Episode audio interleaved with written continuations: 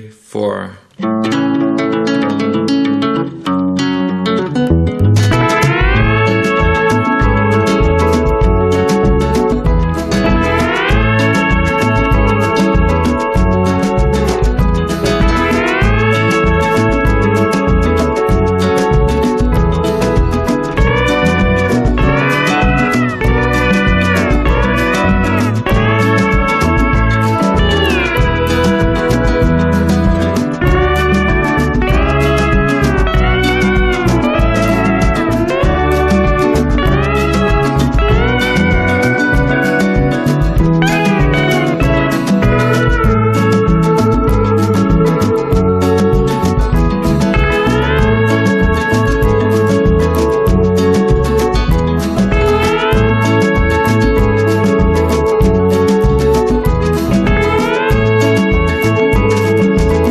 La cultureta de los viernes por la mañana en donde asina más de uno emisoras de Onda Cero con Sergio del Molino. Eh, buenos días, Sergio. Buenos días, ¿Te ocupas buenos días. tú del, del programa hoy? Hombre, me ocupo desde luego, visto lo visto, sí.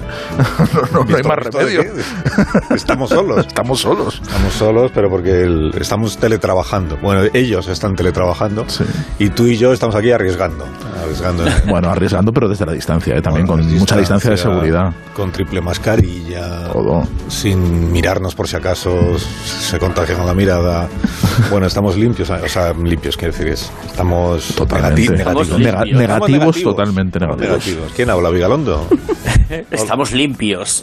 Hola, Nacho. Bueno, Vigalondo ¿Qué igual no tanto, que está en su casa. Igual no, se ha- igual no pasa por la ducha todavía. Sí, sí.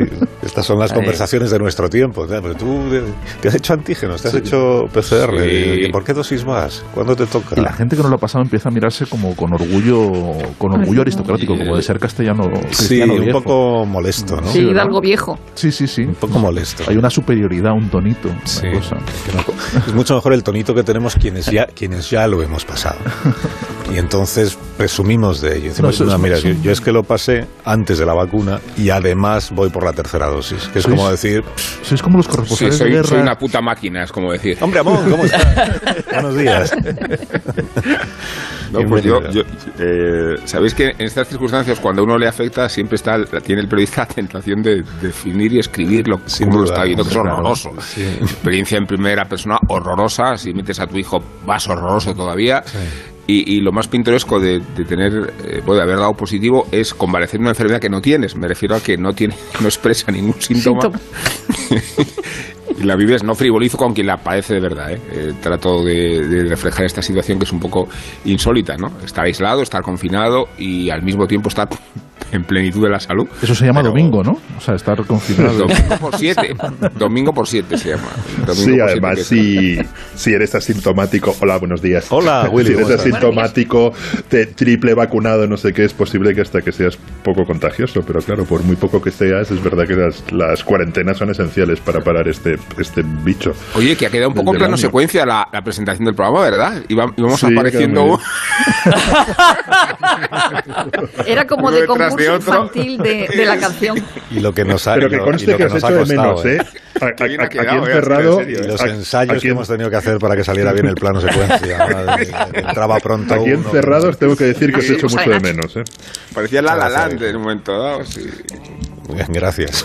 Hombre, sí, podías haber dicho set de mal o... Sí, por lo de Sergio subiéndose al coche. Era como el adiós, goodbye, Dios, sonrisa y lágrimas, pero al revés. Bueno, fíjate que a Rosa ni le he dado los buenos días. Buenos días, Belmonte, ¿cómo estás? Buenos días, muy buenos días.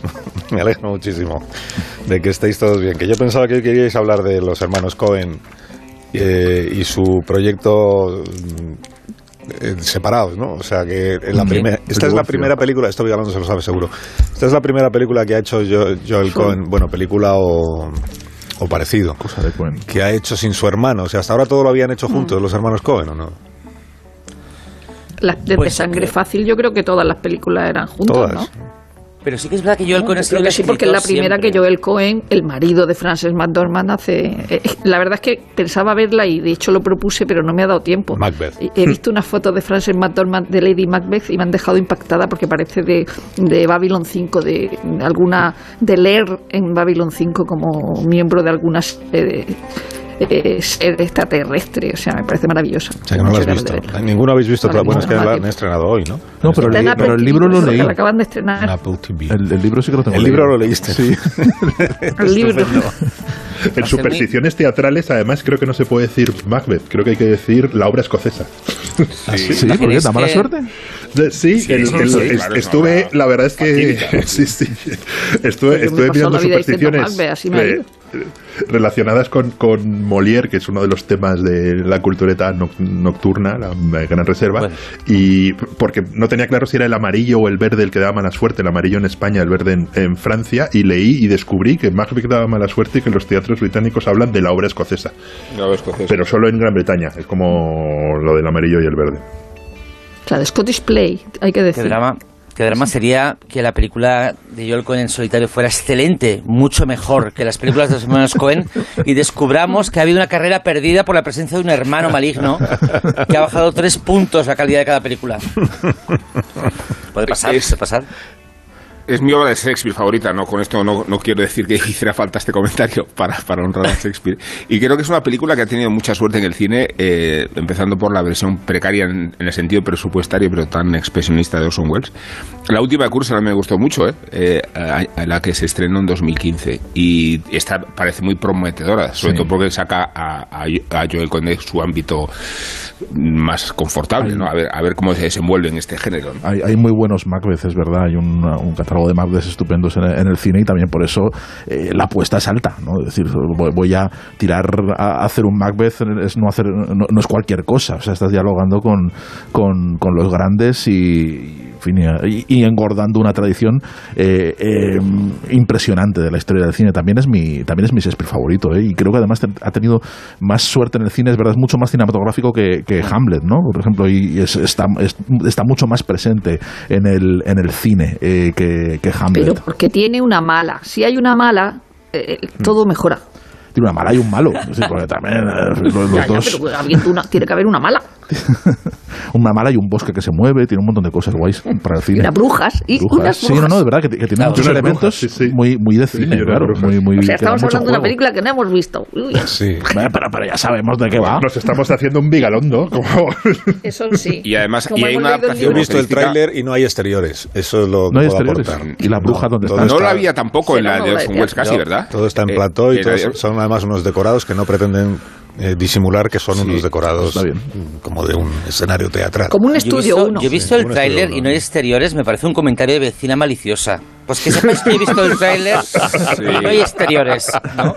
No, creo que la, la de Orson Welles tampoco, ¿no? Eh, La Orson Welles era todo en estudio, sí. Y además era un estudio es reciclado. estudio, era un estudio reciclado. en de un mes o algo así, Sí, ¿no? sí, sí. Es, es, es un prodigio de Aprovechó película. decorados de otras películas. Por Sí, eso y se adaptan hay- a veces obras de teatro, porque está legitimado, se sobreentiende para bien. No, me voy a justificar. Cuando eh. ahorras dinero por algún lado, Me voy a, voy a justificarme por el comentario que he hecho y me voy a defender de la insidia de Vigalondo.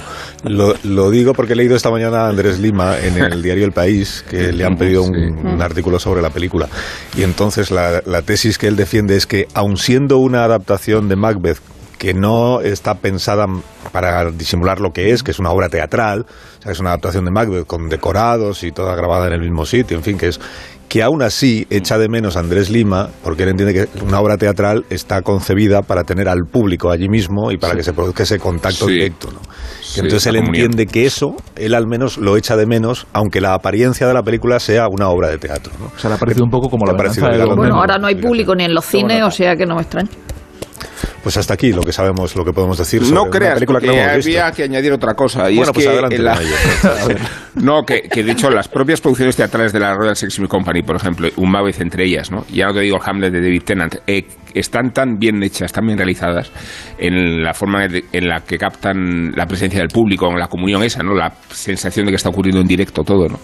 Que es cierto que es un desafío, ¿no? Plantear la obra teatral sin público y con el esquema de, un- de una dramaturgia, eso, más de puesta en escena que de cinematografía. Esto era, ¿eh? Este sonido como de prescindible, ¿no? cencerro, ¿quién lo está haciendo? Una macrogranja, no. Supongo que Garzón, el ministro Garzón. Un sonido claramente rural. o sea. Sí, pero eso es Vigalondo y Cantabria, ¿no? Bueno, me dais un minuto. Vigalón de Las Cantabria. vacas de Macbeth. Me dais un minuto y hablamos de algo que creo que sí que habéis visto, ¿eh? que es un un documental. ¿Es documental o es serie documental? Es serie documental. Cuatro, Serie documental. cuatro episodios. Cuatro, yo es que todavía no me asomo. Cuatro. Cuatro Pero largos episodios. ¿Qué tal está? Ahora me contáis qué tal está y hablamos de otras cosas. Pausa, pausa.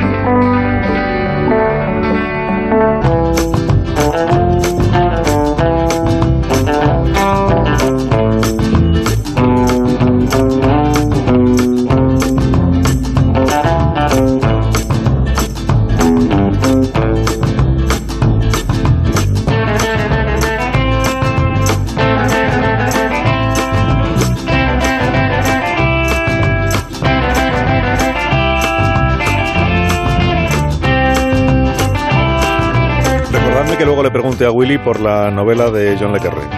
Es que si, si no se me va se me va a olvidar.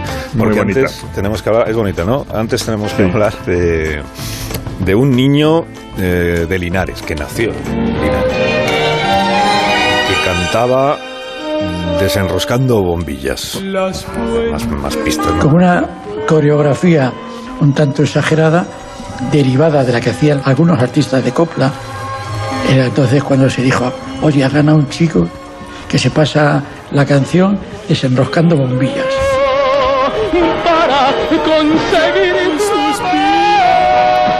Cómo me gusta escuchar en la radio la voz de José Ramón Parra. Desenroscando bombillas. Bueno, tenía solo 19 años, el jovencito de Linares, pero ganó por goleada el Festival Internacional de la Canción de Benidorm en el año 1962.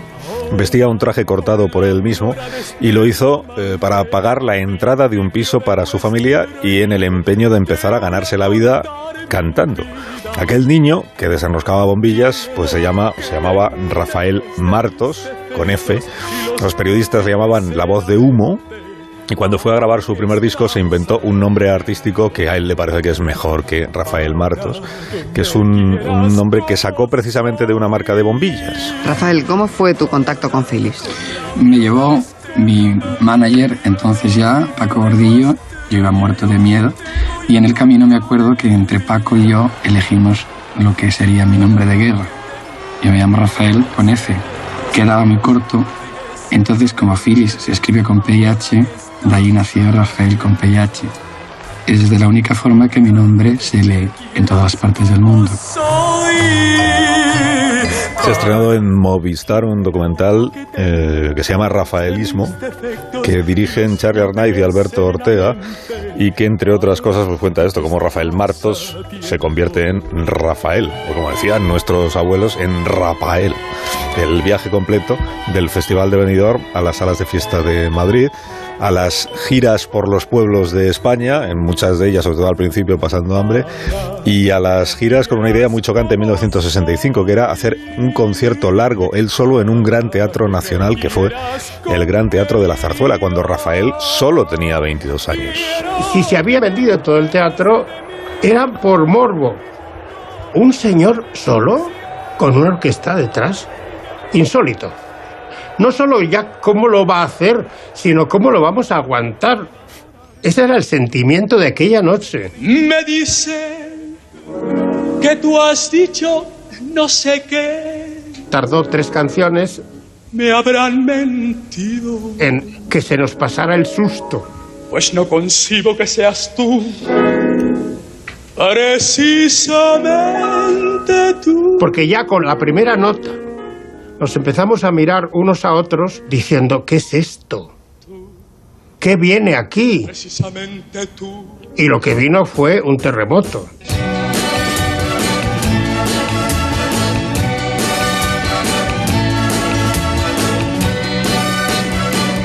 Hoy para mí es un día especial. Hoy saldré por la noche. Podré vivir lo que el mundo no está cuando el sol ya se esconde. Podré cantar una dulce canción a la luz de la luna y acariciar y besar a mi amor como no lo hice nunca. Es un tópico decir que Rafael no deja a nadie indiferente, pero es una, es una realidad. Por eso quiero avanzar, eh, atención Willy, que la línea editorial de este programa es, de verdad Rosa, es muy de... Muy, muy, de Rafael. Yo me la voy a saltar entonces. Que hemos recibido en este programa pues unas cuantas veces en estos últimos años y siempre ha sido pues muy grato, muy simpático, eh, ha estado muy a gusto y nosotros con él y eso pues tiene que quedar aquí constancia de ello antes de que Willy despedace a... igual, no solo Willy, ¿eh? contra todo pronóstico me, ha interesado el documental, pero sí, no soy, no soy precisamente rafaelista. Ah, ¿te ha interesado el documental? Bueno, interesado? el documental entonces. ¿Sí? A mí no me ha interesado el documental. A mí tampoco, no, no. A mí me ha interesado el tercer, el tercer capítulo, que es la parte más política y la transformación de Rafael y bueno, y la parte de la lucha contra la enfermedad y todo eso sí, sí me ha parecido, sobre todo, eso, pues Rafael la transición, digamos que en parte simboliza, y yo creo que simboliza cosas muy, muy buenas de cómo se hicieron las cosas en, el, en, el, en este país. En la transición me ha parecido bastante, bastante interesante, ¿no? Cómo se adapta a unos tiempos nuevos y ya está. Y eso es y simboliza en parte lo que hemos hecho entre, entre todos, ¿no? Yo creo, vamos, esa parte me ha interesado. Bueno, entonces vamos al documental, ¿por qué no alguien defiende el, no, a ver, yo decía que no por un motivo, eh, y me hace gracia que los argumentos que tiene Willy para proteger el documental sea eh, las reglas que nos dimos en la transición. O sea, que, yo creo que es un argumento sobrevenido. Eh, a ver, mi, punto de partida es que es que es que yo no, simpatizo, con, no simpatizo con la, con la música de Rafael Nada y simpatizo bastante con el personaje me interesa mucho más el fenómeno que representa en sus connotaciones estas sociológicas o políticas las que creamos, pero creo que de lo que se trata aquí es analizar el documental, ¿verdad? Eh, y, yo creo que es un documental fallido, no solo por monótono, eh, y por la acumulación yo creo que un poco obsesiva de personajes que hablan de Rafael, sino porque él mismo no tiene por qué ser un buen narrador de su historia, ¿no? Y creo que su presencia eh, como narrador de su propia historia ni es amena ni funciona. Y, además creo que la idea de, crear dos planos, el, de los comentaristas que hablan sobre él y el de la recreación de su propia vida, como si fuera Cuéntame, con eh, recuperando eh, escenas en blanco y negro o, reconstruyéndolas en color, eh, contribuye muy poco al ritmo y a la credibilidad. O sea, yo lo que digo del documental, y no hablo de Rafael, es que me parece aburrido y monótono y por eso me he distanciado tanto, ¿no? desde luego, en mi caso no ayuda mi relación con la música de Rafael, porque eh, entiendo que para quien le guste mucho la música de Rafael, cada vez que aparece cantando es un estímulo, y para mí no lo es. Entonces, eh, estas son mis reservas ¿no? al, documental, que no son pocas. Eh, no, es, un documental para rafaelistas. Es decir, yo no creo que sea tan, tan fallido como lo, como lo presenta Rubén, pero sí que creo que es un documental que, que está excesivamente tutelado y, y, demasiado pegado a la voz del narrador de, de Rafael, que probablemente es una mala elección. Quiero decir, yo creo que una, algo inteligente tendría que haber sido hacérsela a un lado y dejar que otros contasen su vida, ¿no? Y el documental está contado en primera persona desde el principio, ¿no? Además lo dice en el, en el, en el prólogo que hay en el, en el primer capítulo, él dice, he venido a contar mi vida, he venido a contar desde dónde empezó y aquí esta es mi historia, ¿no? Y, y hay, una, hay una voz en off constantemente que, es, que está luego eh, eh, arropada por las propias intervenciones de Rafael y por el propio archivo, que, que es verdad que hace que el documental pues sea para muy rafaelistas. Quiero decir, para, para, empezar, para Rafael. Es un documental está hecho que, para que le guste al propio Rafael y para que le gusten a los muy rafaelistas. Y eso, pues a mí me. Mm, claro, al no ser rafaelista, yo me siento un poco fuera del, del, público, ¿no? Y, entiendo que, que, un mérito de, de, los, de este tipo de documentales es que te gusten, aunque no te interese nada ni la música ni, la, ni el personaje, ¿no? Y que acabe atrapándote la narración. Y eso aquí no ocurre. O sea, si no estás muy a favor, si no eres muy partidario de Rafael, eh, no te sientes concernido, sientes que el documental no está, no está hablándote a ti, no te está contando una historia que te Yo no creo que sea para rafaelistas, estoy absolutamente en contra de eso. O sea, eh, esto es un Rafael para damis y, y, parte, y parte de la idea de que un joven ve a Rafael en el Within Center y dice, pero ¿esto qué es? Y entonces decide hacer un documental porque decide hacer justicia a Rafael. Pero tú qué vas a hacer justicia a Rafael? Dice, pero, tú quién eres. Entonces, es verdad que el documental está hecho a mayor gloria de Rafael y que sin Rafael este tipo de documental no se habría hecho porque eh, Rafael da acceso eh, a gente que no habría salido en el documental si no fuera por Rafael. Sí, pero, pero, está muy encima. Manuel Alejandro, sí. Sus hijos y Manuel Alejandro. Pero está muy encima. Eh, o sea, podría haber dado acceso y haber facilitado y, dejar que lo cuenten otros. Uno en uno. Pero vamos a ver, por ejemplo, la aparición de Manuel Alejandro es la primera que Manuel Alejandro hace después de la, de la muerte de, de su mujer y yo creo que la aportación de Manuel Alejandro es muy importante y en este caso sí que puede ser para rafaelista las palabras de Manuel Alejandro, el encuentro en el último capítulo con Manuel Alejandro, la voz en off de, eh, porque Paco Gordillo está muerto, de Paco Gordillo, las palabras de Soledad Jara, la viuda de, de, Paco Gordillo, es decir, toda esa parte de cómo se produce y cómo se, se hace Rafael me parece importante y, es Rafael el que da, acceso a, todo eso. Ahora bien, a los rafaelistas no nos cuentan nada que no, que no sepamos. Es decir, por ejemplo, una rafaelista que sale en el, en el, en el documental es Alaska, ¿no? Eh, y Alaska dice, por ejemplo, una cosa que está muy bien, que dice que ella se tiene que poner en la primera fila, ella que es conocida y otros que son desconocidos, para ordenar la liturgia de los conciertos, porque esto es como las misas. Dice que hay gente que no sabe cuándo se tiene que levantar y cuándo no se tiene que levantar, y entonces ella ordena la liturgia. Es decir, alguien que produce ese efecto entre el público, hay que reconocer que Rafael es una una figura, eh, eh, como dirían los americanos, más grande que la vida, ¿no? Eh, en España hemos tenido una suerte que, yo no sé si tienen en otros países, es decir, en una generación lírica de, ópera, es decir, se han juntado ahí Victoria de los Ángeles, Teresa Berganza, Kraus, Lorengar, Plácido Domingo, que no nos lo podemos ni creer, y se han juntado gente como Rafael, Julio Iglesias, y, luego otras, pero fundamentalmente ellos dos. Y es verdad que hay gente que cree que Rafael es un tío que salía en las Nochebuenas a dar por saco cantando con otro, con, otro actor eh, Entonces esta gente viene a hacerme justicia, váyase usted a tomar por saco, pero a, mí me ha encantado verlo.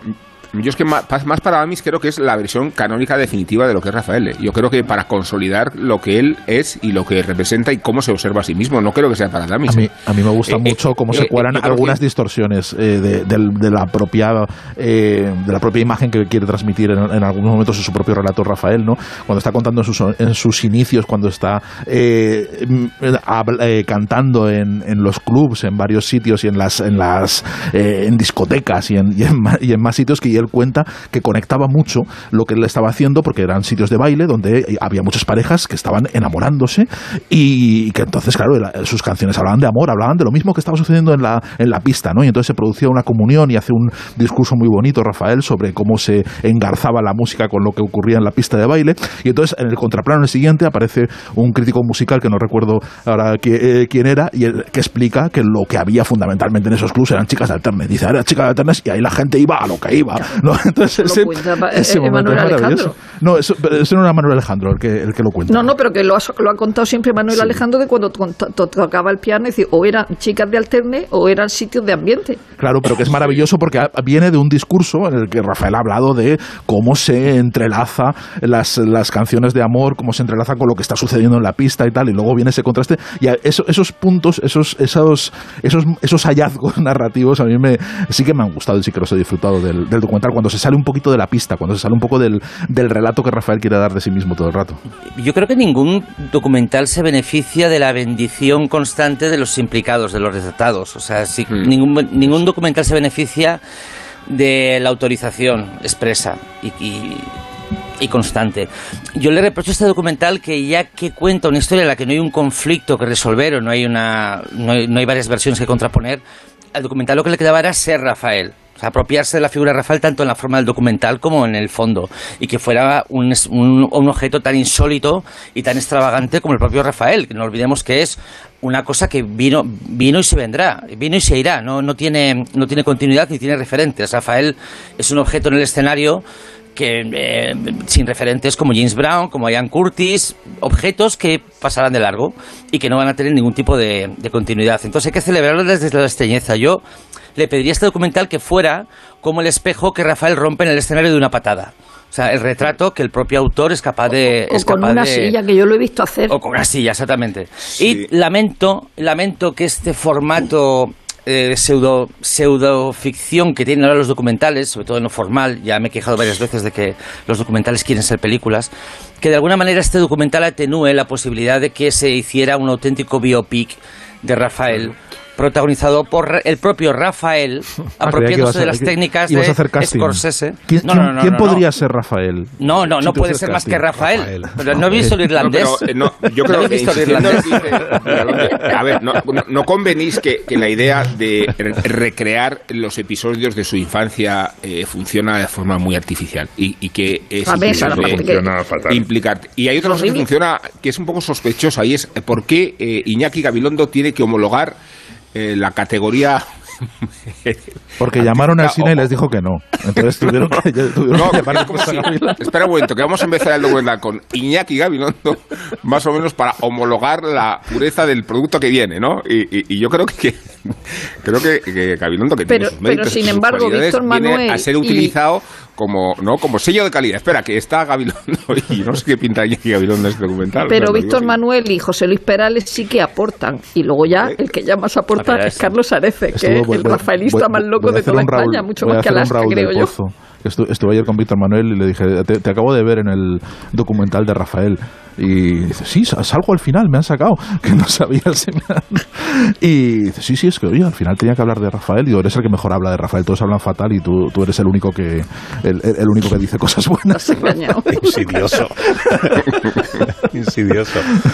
Bueno, a Willy le queda algún desahogo por emitir sobre este asunto. No, ah, no, o sea, estoy bastante de acuerdo con lo que han dicho mis compañeros. Lo que pasa es que yo partía, Hemos digamos, hecho el trabajo. Eh, el, es un personaje que no, no me interesa nada, sobre el que reconozco que no sabía nada, y la música, eh, digamos que desagradar, eh, la palabra sería, no sé, es, es, espeluzna. O sea, como, ¿os acordáis de esas torturas de Mortadelo y Filemón que le ponen a uno unos cascos y te, te voy a poner 12 horas escuchando coplas? Pues a mí con una hora yo creo que ya, o sea, contaría todo lo que todo todo lo que me o sea con que me pongan tres canciones de Rafael confesaría más que si me arrancas las, las uñas pero tú pero dicho esto la, ya os digo que la, la, parte que yo no conocía está quedando muy geográfico esto ¿eh? de, de la de la de la, de la transición y de cómo, bueno, Rafael se adapta unos, unos tiempos nuevos y consigue eh, volver a ser una superestrella. Y luego la parte eh, médica, o sea, yo no tenía ni idea que le habían hecho un, trasplante de hígado. Perdón, ¿qué país vive? Pero, eso lo sabe todo el mundo. recordar, ¿eh? Lo sé, hasta yo. Del doctor Moreno, no sabes. Y, y, y no, no, te voy a recordar que eres periodista, Y, que después es capaz de, llenar un escenario de, de, de, de billones de personas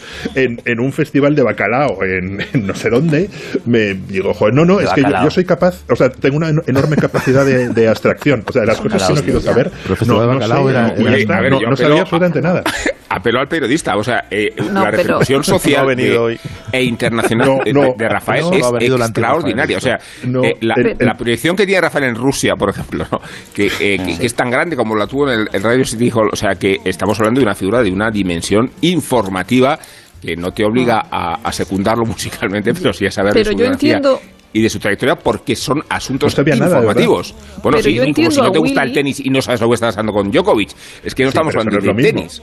No, pero, pero mira, del peso informativo de un personaje que me parece eh, eh, razonable lo que dice Willy, porque en la presentación del último libro de Sergio del Molino, que la hizo Andrés Trapiello, Andrés Trapiello allí eh, ah, comentó, contó que había descubierto a Lola Flores por el documental también de Movistar. Y tú dices, esto no es posible. Pues es, posible. viven, en sus torres de Rafael, viven, viven aislados. pero no, pero, pero, que, que hay gente que produce un rechazo por eso, eso que dices del franquismo, que es absurdo y entonces en el propio documental se dice que cuando muere Franco, Rafael pasa a ser algo como pasado de moda. Y no es verdad. Yo contra todo Pero pronóstico cada vez... y hay un rechazo hacia Rafael. Y yo cada vez comprendo menos a Willy. A Lola Flores porque también se la considera Eso nos pasa a todos. Eso nos pasa a todos. La frase que, por eso me ha roto el corazón, Nacho, de verdad. Pero, no, no, yo, pero yo, pero alegrate, yo siempre pienso que he llegado al tope. Yo pienso que es imposible. Y siempre vamos hablando más. ¿Cómo puedes decir que le invitan a un concierto de bacalao? ¿Pero qué dice, señor viajero del tiempo?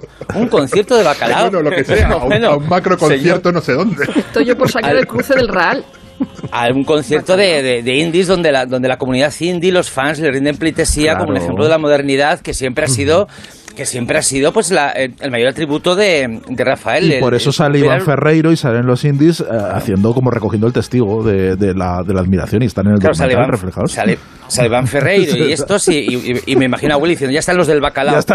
Era una forma de hablar, era, era, era una, forma, forma de hablar de los, de los macrofestivales un poco, un poco café. Era una estos forma hippies, café de estos hablar de los macrofestivales. Willy quejándose de los festivales yeyes, donde invitan a, a Rafael. Hombre, Ra- Touché. Rafael es una- Tengo que reconocer que ahí, No, ahí y luego le reprocha que canta, cantar ante Franco como si fuera posible negarse, ¿no? O sea, que De que iban a la granja, dice, claro. como Pero no se lo reprocho, es, es una constatación, no, no, se, no se lo reprocho. ya, claro, es una continuación de una dictadura de, de 40 años, joder, pues sí, pues sí, claro.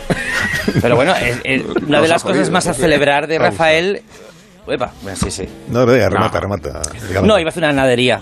Una cosa sin Pues dila. alguna. Sí, venga, Dila. adelante. Pues- eso se agradece pues mucho. No, Eso que, que Rafael es una de las cosas que, con las que no compite con nadie es el espacio rarísimo que ha ocupado dentro de la tradición y la modernidad. Realmente nunca se sabe si Rafael es un cantante de música ligera o un objeto psicotrónico, algo para los más rebeldes o algo para los más conservadores. Esto es una cosa que yo creo que hay que aplaudir y que el documental tampoco presenta como un conflicto. Pues no era tan nadería. Mira, ¿eh? a Rafael hay que verlo Bueno. una vez en la vida, como ir a Las Vegas o a Venecia. O sea, eh, hay que verlo una vez. A la Venecia, a Venecia se puede ir más de una. Es una cosa excepcional. Es lo más parecido a Las. Vegas que tenemos en España. No tenemos nada más Las Vegas que Rafael en España. Bueno, de hecho Sí. se fue a Las Vegas. Ahí y tuvo su crisis su- en 1970. Y se llevó a su madre al principio. A la suite, eso también me- es una, una cosa que me ha gustado del documental. Cuando esos se va a Las Vegas y se, y se va con su madre. Ya, Willy, Sí, no, ahí. Willy no tiene corazón para estas cosas. No, él No, es no, madre no, sí no dice se que habla, no. no. A Willy le ha No gustado que, que la Corazón transición. ni hígado, si no sabía lo del trasplante. Lo mejor de Rafael es la transición política española. Y, lo- y luego el bacalao. No, y luego el bacalao. es verdad. Que ya estoy de acuerdo, Willy. o sea, sí. Yo estoy Es muy en contra de Franco, pero muy en contra de Franco, muy en O sea, contra. me he ido por los cerros de Úbeda, me, me he ido por los cerros de Úbeda, pero, pero simbo- simboliza eso, simboliza la, la, la transformación de un país. Una pausa, son las 12 menos Franco, 13, de verdad. menos en Canarias. Con un todas mis minuto. fuerzas, Y ahora hablamos de la Y carne. abelos y estafaos, contentos y amargaos, valor.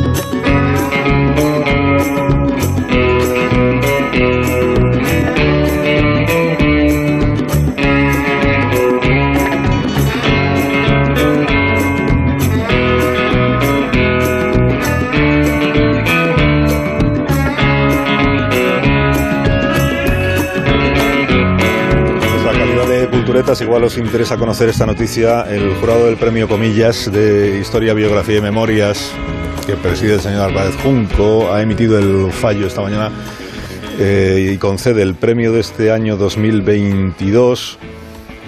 El premio de Tusquets, premio comillas 2022 a Miguel Dalmau por eh, Pasolini, el último profeta, dice el jurado. Destaca el jurado el matizado relato de la vida fascinante y trágica del cineasta, poeta y ensayista italiano Pier Paolo Pasolini, en la que sin duda será su biografía canónica en lengua española. Luego añade que Dalmau tiene reconocida solvencia en la interpretación de personalidades complejas y apuesta por ofrecernos una imagen poliédrica de quien fue uno de los directores más renovadores de la cinematografía europea. En el jurado pues ahí eh, están algunos amigos de este programa, como Miguel Ángel Aguilar o como Ana Caballé, con la que hemos hablado también varias veces, o como José María Rieda. Eh, que sepáis que el premio ya ha sido eh, anunciado y concedido. Igual podemos hablar un- algún día de a cuenta de a- Pasolini de siempre da, siempre da juego. Sí, Pasolini. La siempre, Semana sí. Santa podemos hablar de Pasolini. De Pasolini, sí, ¿tú ves? ¿Se ha Claro. Semana Santa? No, por lo del Evangelio de, Sí. de San Sí, Mateo. por la, pas- la pasión de San Mateo, sí. Sí. Que se murió Cristo, por cierto, el, el año pasado. ¿El año pasado? Mm, El, el que envolvía El- los puentes.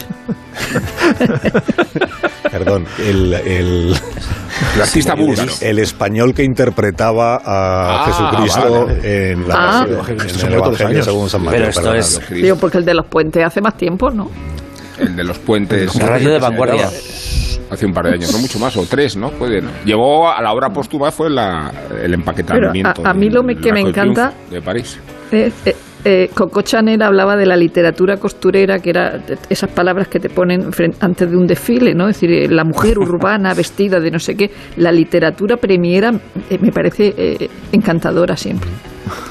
Cómo, cómo- cómo- cómo hilvanan las cosas. Es como, es como, como Alsina dando el último paso a, a- a la torre para decir, ¿qué otras Eso es la torre, ¿no? Sí. A mí, a mí me hubiera gustado mucho que... dando no se limita a leer las barbaridades que escribe, que escribe A la mí me torre. hubiera... Me gusta imaginar que hubiera tal comun- comunión entre nosotros y entre el espectador que al decir al Sina Cristo murió el año pasado, que todos entendiéramos perfectamente a qué se refería hemos llegado y no a ese confusión. grado de comprensión, ¿verdad? No, hombre, Cristo el, murió el año pasado. El chaval entonces otra vez. que interpreta a Jesucristo en la película de Pasolini era un, ya creo, que era de Barcel- creo que era de Barcelona, era un estudiante universitario de Barcelona que estaba metido en o, próximo al Partido Comunista o algo así, que le envían a Italia su asociación estudiantil en busca de eh, apoyos de figuras intelectuales europeas a los movimientos estudiantiles contra el franquismo en España.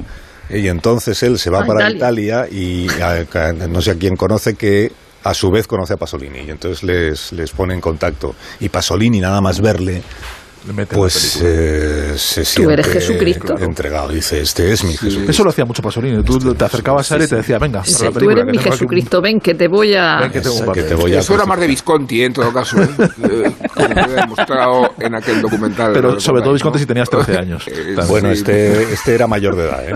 Por eso digo que esto era más de Visconti. Sergio era muy de Visconti. Bueno, ¿qué más? Eh, ah, le, le carré, le carré. Murmullos de... Y eso, que no Me ha voy escrito todo el murmurando. artículo de Le Carré en el mundo, en el país. Pues, no, no, porque tampoco puede uno estar escribiendo siempre de lo mismo. Hay que dar, hay que dar balón. Sería como el décimo artículo de Le Ahora, Carré. como eres jefe, deja a lo otro. Claro.